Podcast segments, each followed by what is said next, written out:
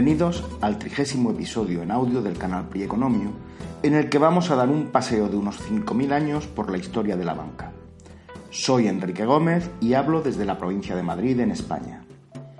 Después de un periodo de seis meses sin hacer ninguna entrada en el canal, me atrevo hoy a retomar el ritmo perdido. Durante este tiempo he tenido incluso ocasión de conoceros a varios de los que lo habéis seguido, así que espero que no lo hayáis abandonado del todo, lo volváis a escuchar y tengamos ocasión de volver a encontrarnos.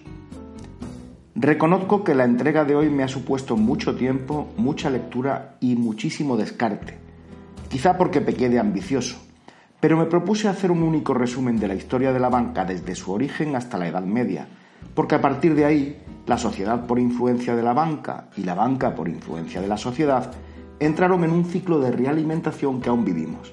Ya me diréis si la cosa ha merecido la pena o no.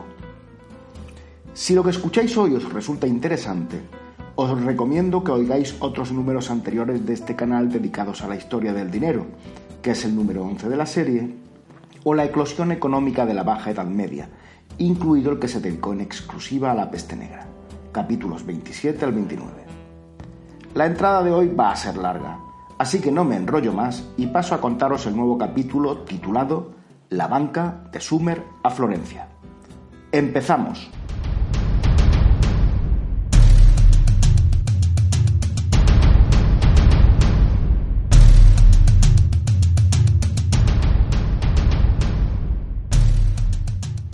La banca, desde sus formas más primitivas, probablemente sea el segundo oficio más antiguo del mundo. Su existencia es muy anterior a la moneda y, como muy tarde, surge en cuanto las sociedades empezaron a organizarse en núcleos urbanos en torno a centros de influencia política y religiosa, con gente arriba y gente abajo. Como suele suceder en historia, aunque sea económica, me temo que hablaremos más de la parte de arriba que de la gente de abajo. No conviene confundir dinero con moneda, el dinero puede ser cualquier cosa que se admita como unidad de cambio. Se sabe, por ejemplo, que en los campos de exterminio nazi se utilizaban los cigarrillos como instrumento de pago entre los reclusos. Esto es lo que llamamos dinero mercancía, porque puedes fumarte los cigarrillos o bien puedes guardarlos para comprar con ellos otras cosas. En cualquier caso, el dinero mercancía tiene un valor intrínseco. Lo puedes usar o lo puedes cambiar, pero suele tener varios inconvenientes. Puede no ser duradero, ni transportable, ni divisible o lo que es peor, ni homogéneo cuando te mueves de un sitio a otro. Imagínate el jaleo. Supón que nos juntamos 10 para realizar intercambios, pero uno trae cereal, otro hortalizas, otro cabras, otro zapatos, etc. Entonces, para que nos podamos poner de acuerdo entre todos, tendríamos que establecer un sistema de precios que contuviera 90 tasas de intercambio de cada uno de los 10 productos respecto a los otros 9, y además que estuviéramos todos de acuerdo. Una vez construidas esas tasas, ¿qué sucede si tu lechuga vale la mitad de mi par de zapatos? ¿Tú me das una lechuga y yo te doy solo un zapato? Para solucionar este desarreglo se llegó a una solución que todos aceptaron. En primer lugar, se estableció una referencia única en base a metales preciosos, especialmente plata, con ello, a cada producto se le atribuía un precio referenciado a este metal. De esta forma, si tenemos 10 productos, ya no hay que tener 90 tasas de intercambio, sino solo 10. Así se creó un sistema de precio simbólico en torno al primer patrón que se conoce, el ciclo, que consistía en 8,33 gramos de plata. Luego se estableció una tasa entre oro y plata y todo resuelto, o casi. Las monedas no aparecieron hasta el siglo VII. La segunda medida que se tomó fue obvia en una sociedad jerarquizada, porque no solo había familias que producían cosas de valor intrínseco, alguien tenía que mantener a los que ni cosechaban lechugas, ni producían zapatos, ni criaban cabras. Había reyes, sacerdotes, militares o intelectuales que empezaban a ser necesarios en unas ciudades-estado que se estaban haciendo complejas y que había que organizar. Por tanto, se decidió que todos dieran su producción al ente político o religioso para que éste luego lo repartiera con su mejor criterio.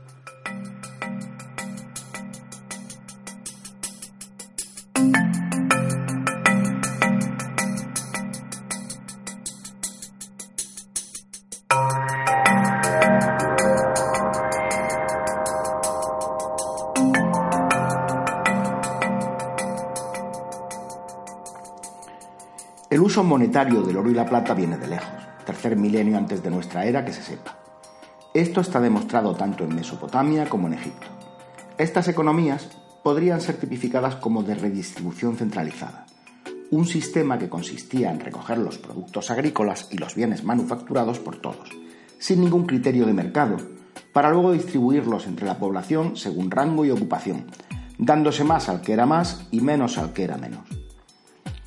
En las antiguas ciudades mesopotámicas, los templos vertebraban la economía. Eran los guardianes de los pesos oficiales y dictaban los patrones de intercambio que regulaba el sistema de plata y oro eran también los custodios de todo aquel que quisiera tener su patrimonio resguardado, fuera plata, oro o grano. Con la aparición de la escritura, no tardaron en ser centros en los que se realizaban registros de depósitos y ya puestos, conceder préstamos a partir de lo depositado en ellos. Tanto el código de Snuna en el siglo XX antes de nuestra era, como el más famoso, de Hammurabi, unos 200 años posterior, regulan el tipo de interés en los préstamos de plata que se podían restituir en grano con una relación fija plata-grano. El auge económico de Mesopotamia avivó el comercio y con ello la necesidad de nuevas operaciones que ya podemos llamar bancarias, principalmente depósitos y préstamos con interés, todos ellos confirmados mediante actas escritas. Los depósitos eran gratuitos, aunque los templos podían hacer uso de ellos para conceder préstamos, eso sí, con la garantía de restituirlos cuando fueran reclamados. El edificio con actividad bancaria más antiguo del que se tiene constancia es el llamado Templo Rojo de Uruk, en la ribera de Éufrates, el Irak de hoy, donde hace más de 5.000 años, por medio de los sacerdotes, se prestaban cereales con interés a agricultores y comerciantes y se ofrecían adelantos a los esclavos para redimirse o a los prisioneros de guerra para liberarse. Como la moneda aún no existía, todas las operaciones se efectuaban y se registraban en especie. Allí se han encontrado documentos de contabilidad en la que los escribas recogían las transacciones sobre tablas de arcilla. El tipo corriente era del 33% anual para préstamos de cereales y dátiles y entre el 12 y el 20% para los préstamos de metales, plata sobre todo, donde existen evidencias de toma de garantías sobre alguno de los préstamos, por lo común campos, casas y esclavos. El código de Hammurabi establecía que para evitar la usura todos los contratos de préstamo debían ser visados por funcionarios reales.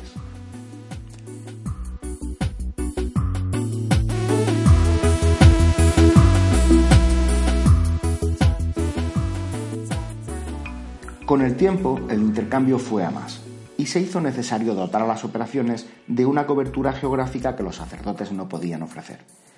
Así que los templos recurrieron a comisionistas particulares a los que, mediante acuerdos de garantías, se les concedió licencias para operar.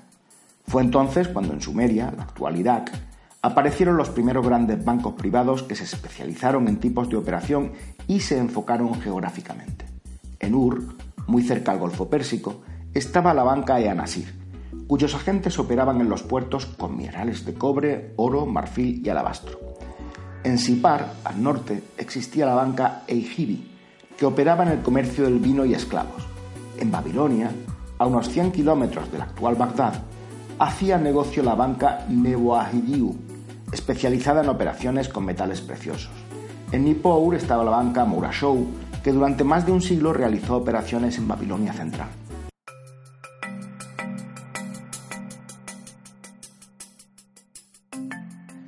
Estos primeros bancos privados continuaban realizando las mismas operaciones de préstamo y depósito que los antiguos templos, pero crearon nuevos servicios para los comerciantes. Se constituyeron en cajeros de sus clientes, realizaban pagos por su cuenta, hacían el oficio de notarios e inventaron la aceptación al poner su sello sobre una tablilla para garantizar el pago del precio de adquisición de una cosa y obligarse a indemnizar al vendedor en caso de fallecimiento del comprador. Y en esto llegaron los hititas, que hacia 1600 tomaron y saquearon Babilonia, dejando ese imperio muy desmejorado. Los hititas estaban más al oeste que los babilonios, concretamente en Capadocia y Anatolia, la actual Turquía. Se trataba de un imperio con vocación mercantil, así que no es de extrañar que se hayan descubierto testimonios de auténticos bancos que igual financiaban caravanas o grandes expediciones, prestaban dinero a riesgo o se involucraban en negocios inmobiliarios. Para ello contaban con un órgano económico de gobierno, el CARUM, que era una especie de cámara de comercio con autoridad jurisdiccional y de compensación. Originariamente el CARUM era un lugar donde se almacenaban las mercancías, pero con el paso del tiempo pasó a resolver litigios o fijar recargos por retrasos en los pagos. Uno de los banqueros de entonces, un tal Umeanum, sustituyó el sistema de cambio a través de los cereales por el pago en lingotes de plata grabados con marcas de control. Los hititas aún no imaginaron la moneda, pero casi, porque idearon servirse del estampillado de lingotes como instrumento de cambio.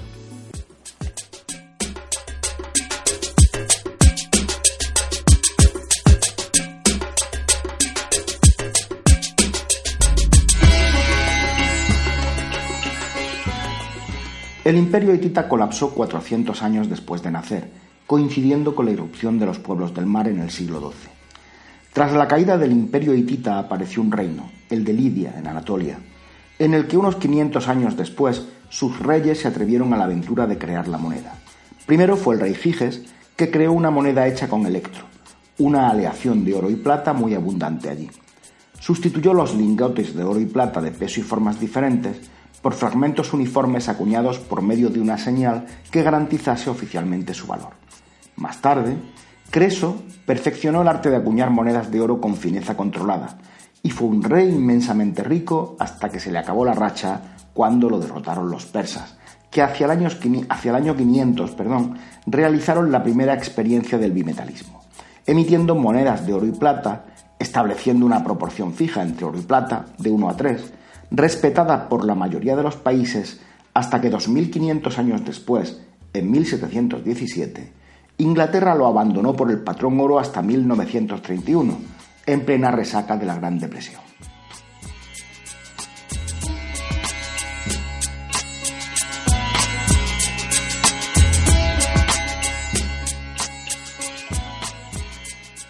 Con el paso de los años llegaron los griegos.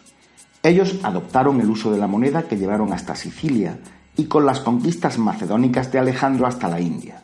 Luego vinieron los romanos, que se incorporaron al Club de la Moneda antes de la Primera Guerra Púnica, allá por el siglo III. Trapeza, en griego, significa mesa.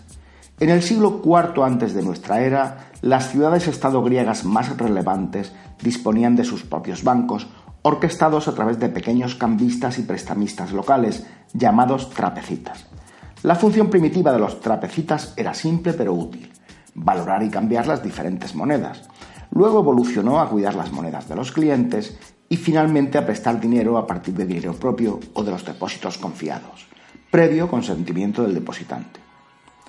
En cuanto a los préstamos, los más importantes de la época griega eran los relacionados con el comercio marítimo.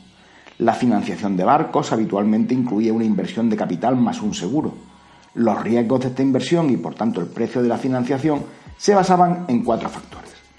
El tiempo que duraba el viaje, las tempestades, las flotas enemigas o los piratas y los escollos del mar.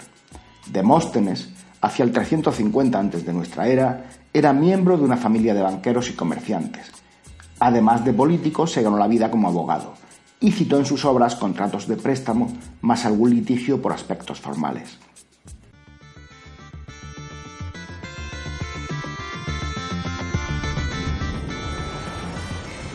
Los banqueros griegos emularon y perfeccionaron el trabajo de sus antecesores babilonios. Sustituyeron las tablas de arcilla por los libros de contabilidad. Crearon cajas fuertes para custodiar joyas y vasos preciosos. Otorgaron avales se constituyeron en intermediarios en el pago y para los extranjeros, asesoraban sobre las prácticas comerciales de la ciudad en la que estos pretendían hacer negocios, sin ninguna otra alternativa a ellos donde poder resguardar el capital, en moneda no ateniense, claro, probablemente evitándoles de paso pagar impuestos.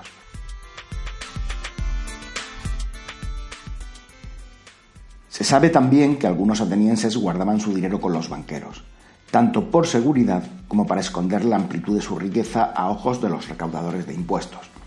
Los banqueros prestaban dinero a particulares, el propio y el de sus depósitos, habitualmente a una tasa de interés del 12% anual.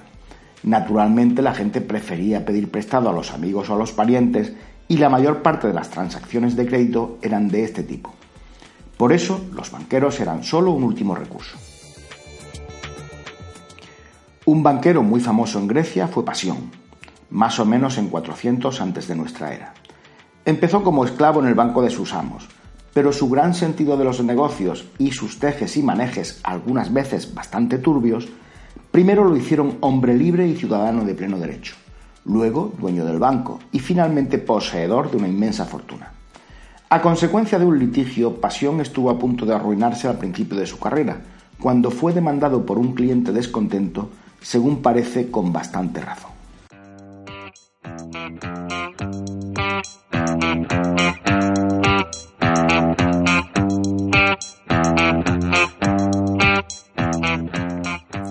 Ya en Roma, la ley de las doce tablas, en 450 aproximadamente, es la primera codificación romana de la que se tiene noticia.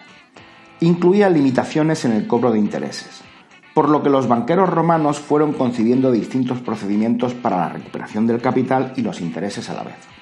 Durante la época clásica, los intereses legales eran del 12% y durante la época justiniana, mucho más tarde, del 6%. Es en Roma donde a través de las obras de sus pensadores e historiadores encontramos mayor número de testimonios sobre las prácticas bancarias y contables. Allí existieron varios tipos de operadores financieros, pero los que más se asemejaron a la figura actual de banquero eran los argentari, que administraban depósitos, concedían préstamos y anticipos o servían de avalistas. También estaban los numulari, que eran cambistas y comprobadores de monedas, al mismo estilo que los que luego surgieron en la Edad Media alrededor de las ferias, los puertos y las grandes ciudades. La aparición de los argentari en Roma se menciona por primera vez a principios del siglo IV antes de nuestra era. La mayoría de sus clientes eran propietarios agrícolas y comerciantes. Por regla general trabajaban en los mercados y desde sus mesas, mensae, concedían préstamos y participaban en subastas. Los mensae acabaron teniendo un fin público, porque a sus administradores, los colectari, se les encomendaba la recaudación de impuestos en las provincias, distribuir las monedas acuñadas en los talleres imperiales y asegurar la paridad entre las distintas monedas en circulación. Casi al final del imperio, en 408 de nuestra era ya, el Código de Justiniano incluía diversas ordenanzas para regular las relaciones entre los colectari y los gobernadores de las provincias. Por ejemplo, se les prohibía adelantar dinero a los futuros gobernadores para que estos no compraran con él sus cargos. La aristocracia romana del dinero, la orden ecuestre, se orientó al mundo de los negocios y se impuso a la antigua aristocracia campesina. Eran los caballeros los que lograban las contratas de trabajos públicos, los aprovisionamientos de los ejércitos y la flota, y además realizaban la actividad de recaudación de impuestos. Más tarde, los caballeros se agruparon en sociedades cuyas partes, acciones, eran transmisibles.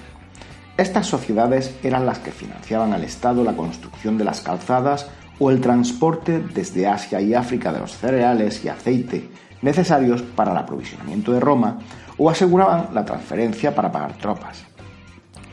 Las crisis financieras durante el Imperio Romano fueron frecuentes.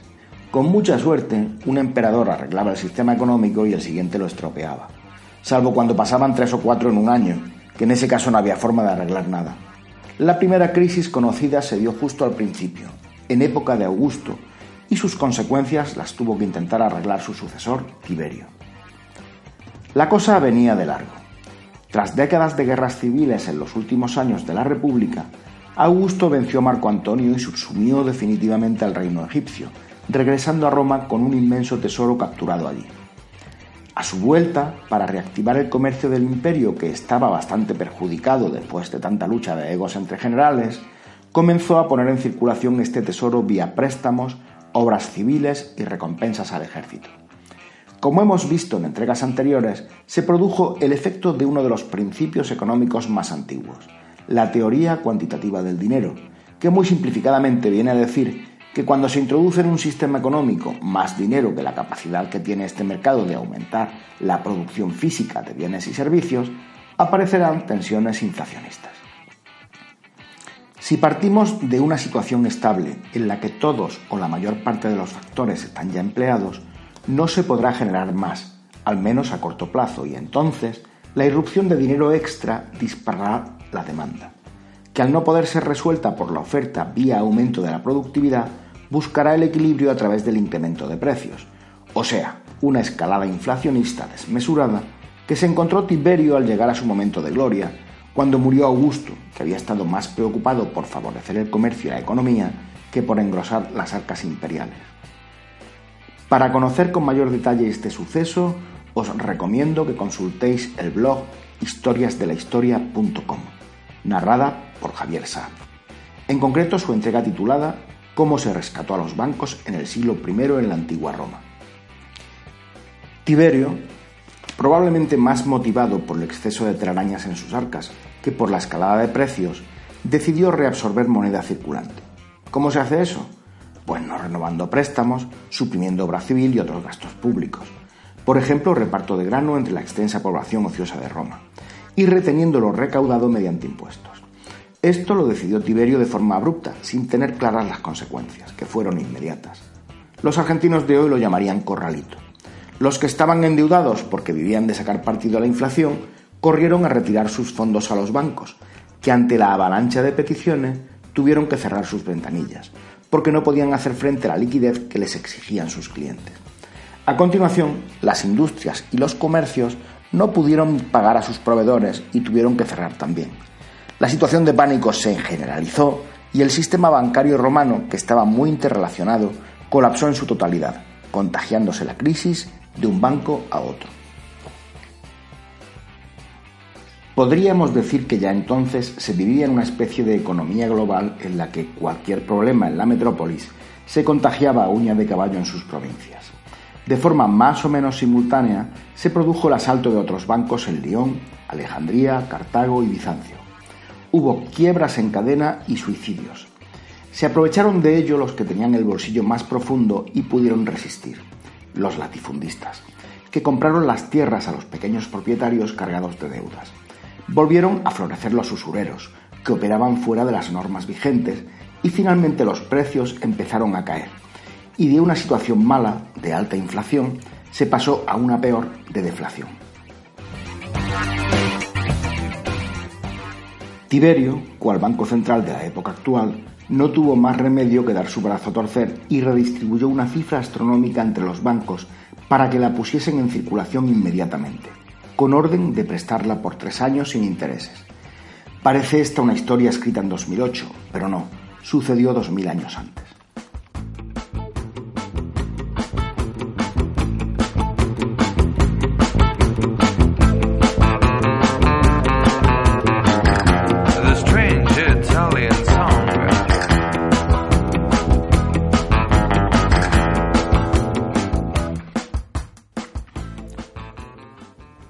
Cuanto a corruptelas, tampoco faltaron en Roma historias escabrosas alrededor de la banca que se han hecho célebres.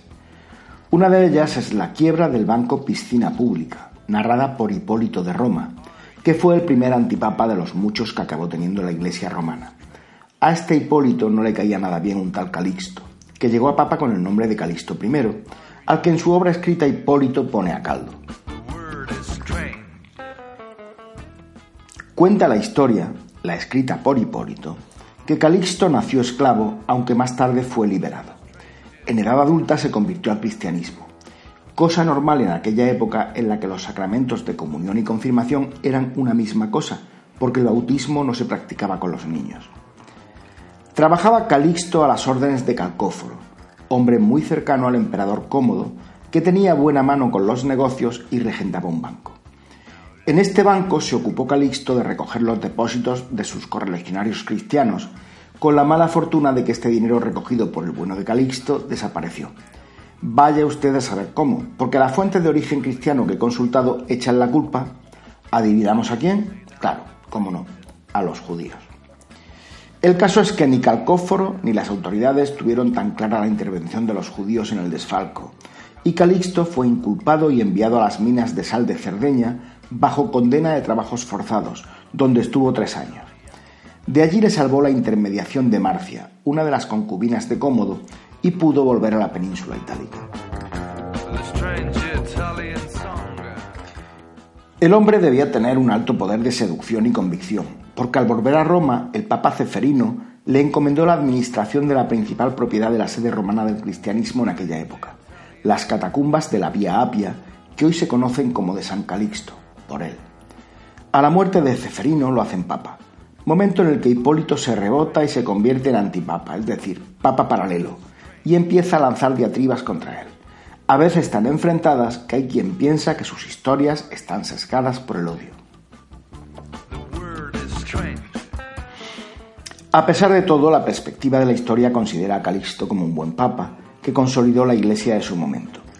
Pero esta perspectiva, que ahora se tiene desde lejos, no se tenía todavía en el Trastevere, un barrio romano en el que por aquella época había una presencia cristiana importante y donde parece que la ciudadanía no había acabado de olvidar la malversación hecha hace años por el yapapa Calixto I, que había dejado a muchos de sus vecinos sin ahorros. Allí, en el Trastevere, Andaba un día caminando nuestro buen papa cuando un grupo de, llamémosle vecinos indignados, lo martirizó a garrotazos y lo convirtió en santo. Respecto a San Calixto y los rumores de sinvergüenza que existieron y existen en torno a él, Indro Montanelli especula con cierta ironía. El hecho de que, en cuanto fue papa, proclamase válido el arrepentimiento para borrar todo pecado, incluso mortal, nos hace sospechar que en esas voces había algo de verdad.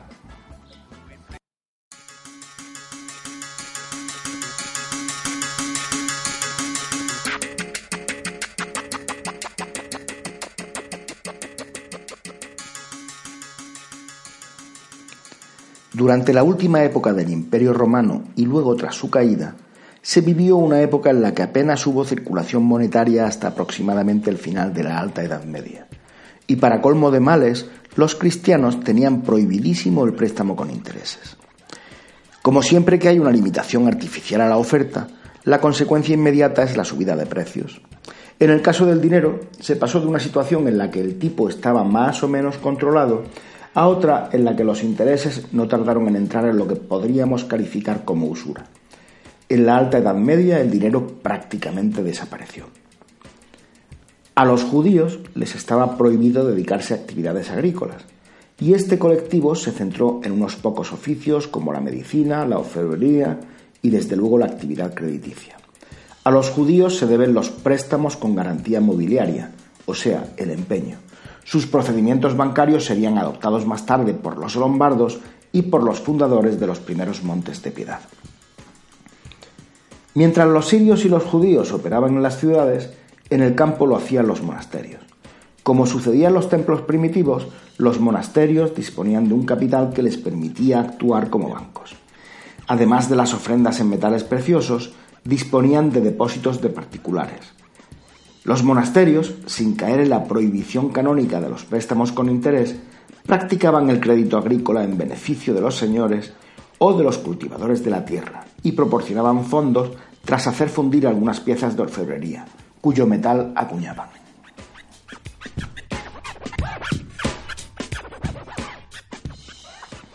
En esta época y durante varios siglos, la palabra de reyes y grandes señores valía tan poco como la vida y hacienda de los prestamistas. De esto podrían dar buena fe las almas de los templarios quemados por haber prestado demasiado dinero a Francia. En el mejor de los casos, un prestamista molesto podía ser enviado al exilio tras embargar sus bienes. La cosa era sencilla. Máximes y teniendo en cuenta que la mayoría no eran cristianos y por tanto extranjeros y de otras religiones, en un ejercicio de magnanimidad se le devolvía a sus países y a cambio se eliminaba la deuda. Si además eran judíos, miel sobre hojuelas, por deicidas. Pero claro, si matas o expulsas a los prestamistas infieles y extranjeros con la prohibición de la Iglesia de que los cristianos prestaran con intereses, ¿de dónde se sacaba el dinero entonces?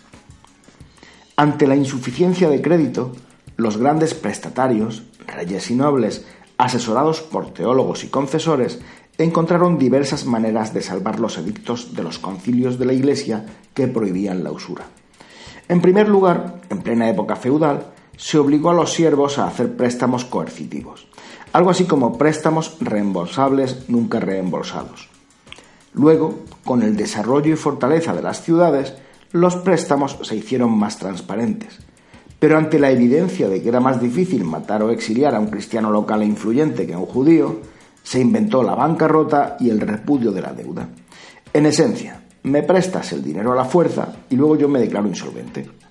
Este mecanismo se hizo más patente según las monarquías fueron más absolutas y el feudalismo fue perdiendo fuerza, como veremos cuando lleguemos a la época de la Guerra de los Cien Años.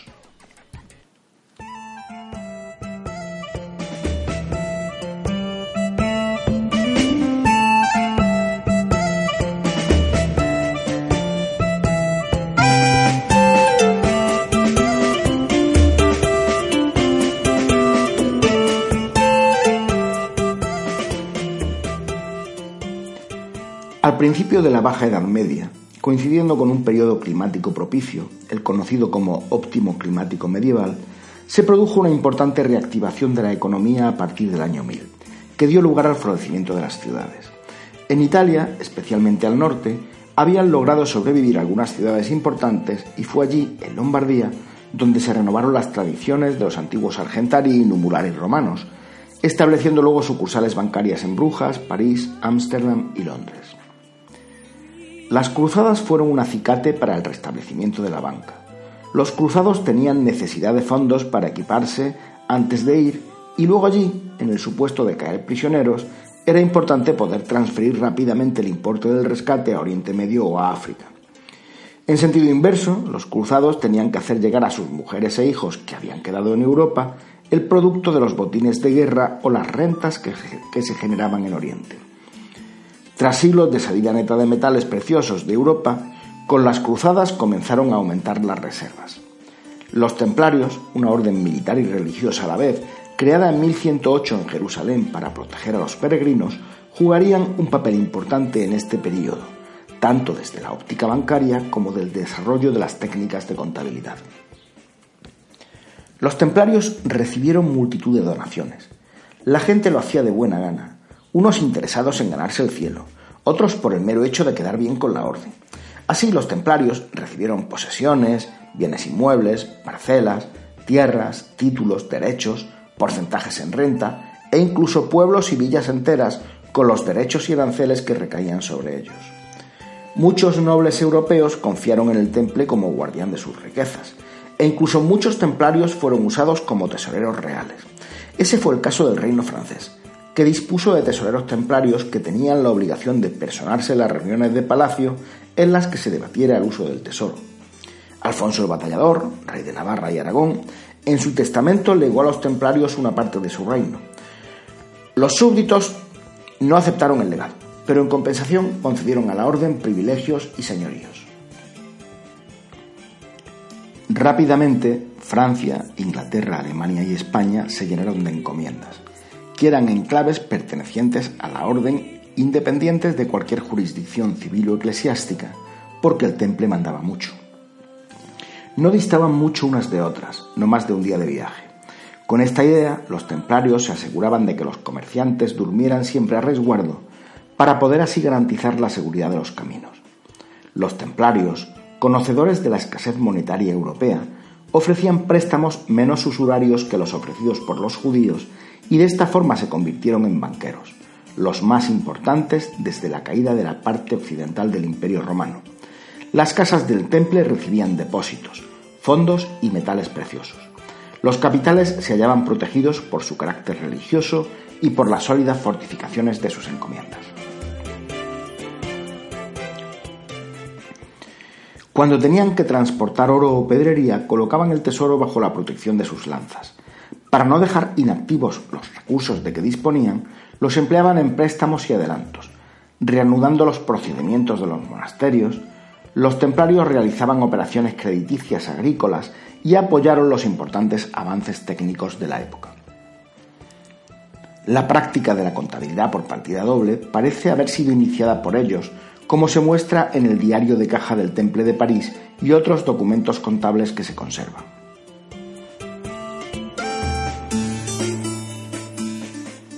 A partir de 1250 se produce el declive del temple. Los factores que lo provocaron fueron, además de la competencia de otras órdenes religiosas, los reveses sufridos en Tierra Santa, pero especialmente la situación financiera de la corona francesa, que económicamente estaba en sus manos y que acabó convenciendo al Papa en Aviñón, Clemente V, en 1313, de que decretara la suspensión de la orden y permitiera la ejecución de muchos de ellos.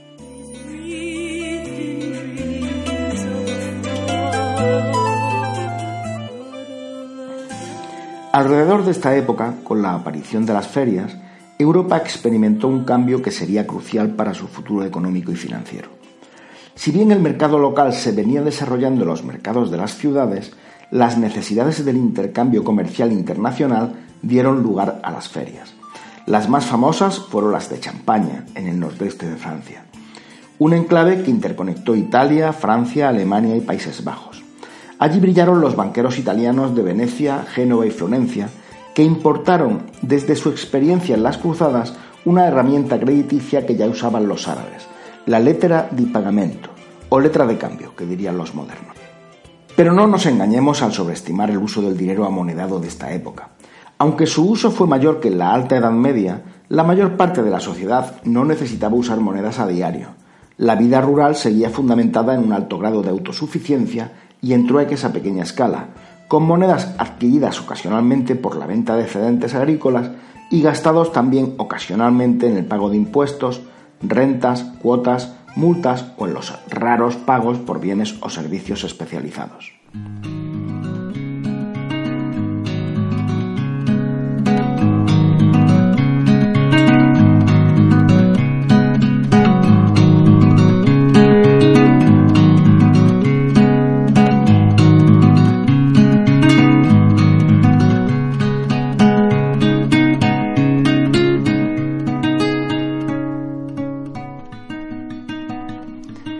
Cuanto al comercio, había un hándicap por superar. Mientras no hubo mucho que mercar o las relaciones eran sencillas, los comerciantes se defendían con el antiguo sistema de medición romano para representar las cifras, basado en letras que unas veces se ponían delante para agregar y otras detrás para restar. Un galimatías en el que si sumar se hace difícil, multiplicar es casi imposible y en dividir ni soñamos. Porque el sistema numérico romano carecía de un elemento fundamental que ya los sumerios previeron miles de años antes, el principio matemático de lugar y valor. Pero a los romanos no se les puede pedir mucho en cuestión de innovación. Como conquistadores eran un hacha, pero como innovadores, especialmente en álgebra, los últimos de la cola. Mientras perduró el sistema de medición romano, comerciantes y banqueros lo superaron gracias al ábaco, un invento muy antiguo en el que con buena técnica se podían resolver las cuatro reglas elementales, pero que presentaba evidentes inconvenientes para realizar cálculos más complejos. Y entonces, hacia 1200, llegó nuestro héroe, que transformó la capacidad de cálculo del mundo occidental. Se llamó Leonardo de Pisa y es conocido como, Leonardo Fibonacci. Era hijo de un mercader florentino que importaba pieles desde el norte de África. Leonardo pasó un buen tiempo en el norte de Argelia y allí recopiló las matemáticas árabes e hindús que divulgó en un libro revolucionario, Liber Abaci, el libro del Abaco, en el que Fibonacci comienza diciendo una verdad que revolucionó al mundo occidental del conocimiento. Las nueve cifras indias son 9, 8, 7, 6, 5, 4, 3, 2, 1.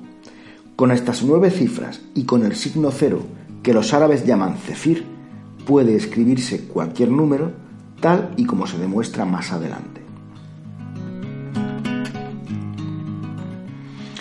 En el Liber Abaci se encuentran expuestos el cálculo de los números según el sistema de numeración posicional, operaciones con fracciones comunes, aplicaciones y cálculos comerciales como la regla de tres, la división proporcional, problemas sobre la determinación de la calidad de las monedas, problemas de progresiones y ecuaciones, raíces cuadradas y cúbicas.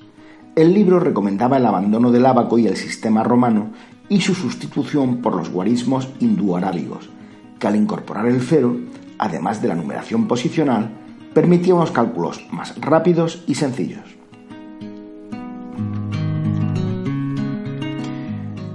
Cuando apareció el libro de Fibonacci, este sistema de numeración ya era conocido en la España musulmana desde el siglo XI, pero su uso no se generalizó en toda Europa hasta finales del siglo XV.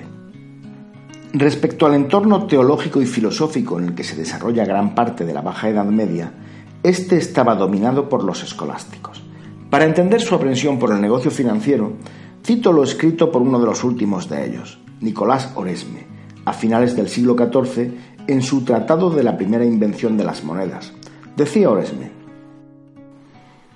Existen tres formas en las que se puede obtener beneficio del dinero sin apartarlo de su propósito natural. Uno es el arte del cambista, banquero o intercambio. Otro es la usura. Un tercero es la alteración de la moneda. La primera vía es despreciable, la segunda mala y la tercera peor. La primera de las tres formas está valorada contracorriente y la segunda, entendida como cobro de interés, igual a espaldas de una realidad que se había impuesto en las finanzas y los grandes bancos italianos, a los que acudían sin ningún pudor reyes y papas. En la Baja Edad Media, la banca empezaría a entrar en la sociedad y la política sin que la religión pudiese impedirlo. De hecho, no fueron pocos los papas que lograron su puesto gracias al apoyo económico de los bancos, algunas veces familiares, como en el caso de los papas Medici.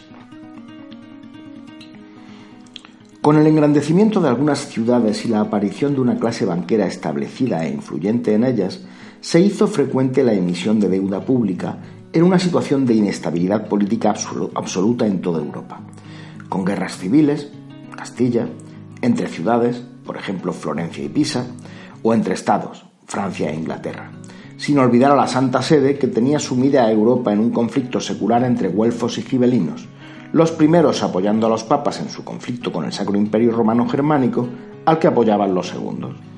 Al margen de las crisis locales de escala menor, la primera gran crisis internacional se originó en Florencia como consecuencia de una especie de Brexit duro que declaró la pérfida Albión y que pilló a los banqueros florentinos sentados en la silla equivocada. Francia e Inglaterra acababan de entrar en la Guerra de los Cien Años y ambas necesitaban financiarse. Para ello recurrieron a los banqueros italianos, que ya bastante tenían con el riesgo de los préstamos a sus propias ciudades, el cual, mal que bien, tenían en cierta forma controlado, participando o influyendo en el gobierno local. Pero entrar en un conflicto de final incierto que involucraba a dos potencias era ya moverse entre arenas movedizas.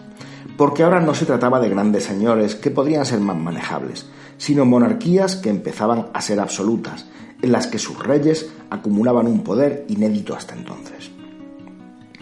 Y los banqueros italianos entraron al trapo del préstamo a ambos países, muy condicionados por las necesidades comerciales de sus ciudades. En concreto, las ciudades del norte de Italia basaban su industria en la confección de paños de alta calidad, para lo que dependían de Inglaterra como proveedor de lana.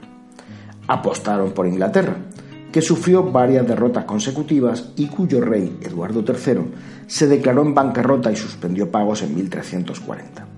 Esto fue un disparo en la línea de flotación de la banca florentina, la mayor de la zona. Como consecuencia de aquella suspensión de pagos, el banco Perucci quebró en 1343 y el banco Bardi le siguió en 1346. Eran los más grandes y a ellos le siguieron, uno detrás de otro, el resto de los bancos menores. Si a esto le sumamos que Francia les confiscó sus propiedades allí por ayudar al contrario, y luego la peste negra que se inició en 1348, el panorama no podía ser más oscuro.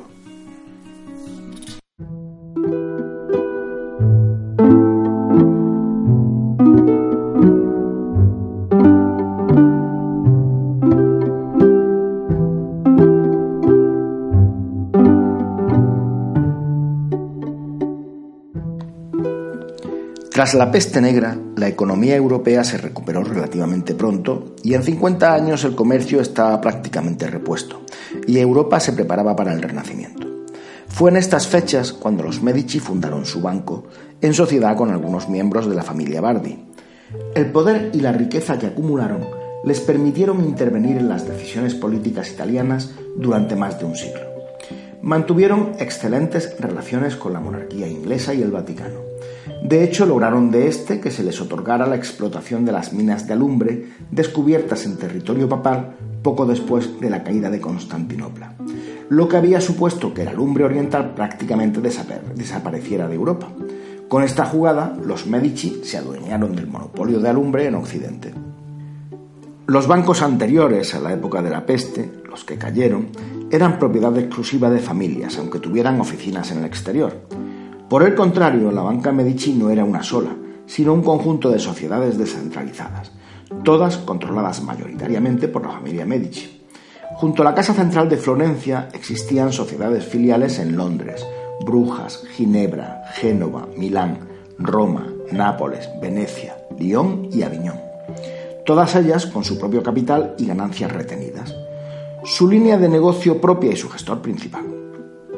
Cada gestor era socio capitalista en minoría de los Medici, que eran los que centralizaban la contabilidad y orientaban el negocio.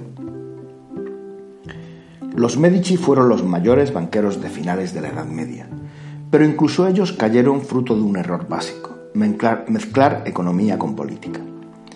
Según el banco fue creciendo, extendiéndose en ciudades y ampliando operaciones, los recursos ajenos captados a través de depósitos llegaron a ser una gran parte del fondo operativo del banco. Estos depósitos se realizaban a la vista, en la que los depositantes podían exigir la devolución de su dinero de forma instantánea o a corto plazo, por ejemplo, el capital de los socios locales que se retiraban del negocio. Mientras que los préstamos emitidos eran mayoritariamente deuda pública y por tanto a muy largo plazo, muchas de las veces fuera de Italia y sin el control directo de los Medici. Los problemas políticos locales hicieron que la familia dejase de dar prioridad al negocio bancario para centrarse en la actividad política de control de la ciudad de Florencia, donde sus enemigos atávicos, los Pachi, iban a por ellos. Los Pachi por razones obviamente económicas y de poder, en los primeros tiempos del dominio de Lorenzo y su hermano Giuliano, habían intentado matar a ambos. Con Lorenzo no lo lograron, pero Giuliano acabó en un charco de sangre y su hermano se encargó de vengar con creces ese asesinato. Ocupados los Medici en la política, las sucursales se vieron con mayor autonomía respecto a la matriz florentina y acometieron préstamos arriesgados, como fueron los de la sucursal de Brujas a Carlos el Temerario, duque de Borgoña, o los de la sucursal de Londres al rey Eduardo IV, que nunca fueron devueltos. Esto unido a que tras la caída de Constantinopla se le habían confiscado muchas propiedades en Oriente y a que Lorenzo el Magnífico había muerto en 1492, desencadenó en quiebra, en medio de una ciudad que les echaba en cara sus problemas y en, las que y en la que habían perdido el control. Así que en 1494 los Medici fueron expulsados de la ciudad y se confiscaron sus propiedades. Y aquí acaba esta historia. Pero oídos estos banqueros que fueron míticos, surgieron otros cada vez más y en más sitios, ya dentro de una nueva economía en la que la banca privada adquirió un protagonismo social y político que nunca ha perdido. Aunque hemos hecho un repaso de la actividad financiera que ha recorrido 5.000 años, no podemos confundir el carácter de la banca actual que germinó a finales de la Edad Media en Italia, con las anteriores formas de bancos. La gran diferencia de la banca surgida a finales de la Edad Media fue que en las ciudades medievales se gestó una nueva clase social especializada en la actividad comercial y financiera. Esta burguesía económica adquirió fuerza para imponer políticas mercantilistas destinadas a fomentar la actividad comercial. Los banqueros medievales financiaron el comercio y también las haciendas de las monarquías, lo que les permitió influir en la política económica. Esto era algo que no sucedió en las ciudades romanas, en las que no surgió una burguesía comercial ni unos banqueros especialistas que financiaran el comercio y que prestaran al tesoro romano. El Estado romano no recurrió nunca a la emisión de deuda pública. La hacienda imperial se financiaba con los impuestos, los botines, las confiscaciones a la población, la venta de tesoros y la adulteración monetaria, pero nunca con créditos. En definitiva, la, la banca moderna germinó en Italia, creció en Holanda, se desarrolló en Inglaterra y maduró en los Estados Unidos. Pero eso es otra historia.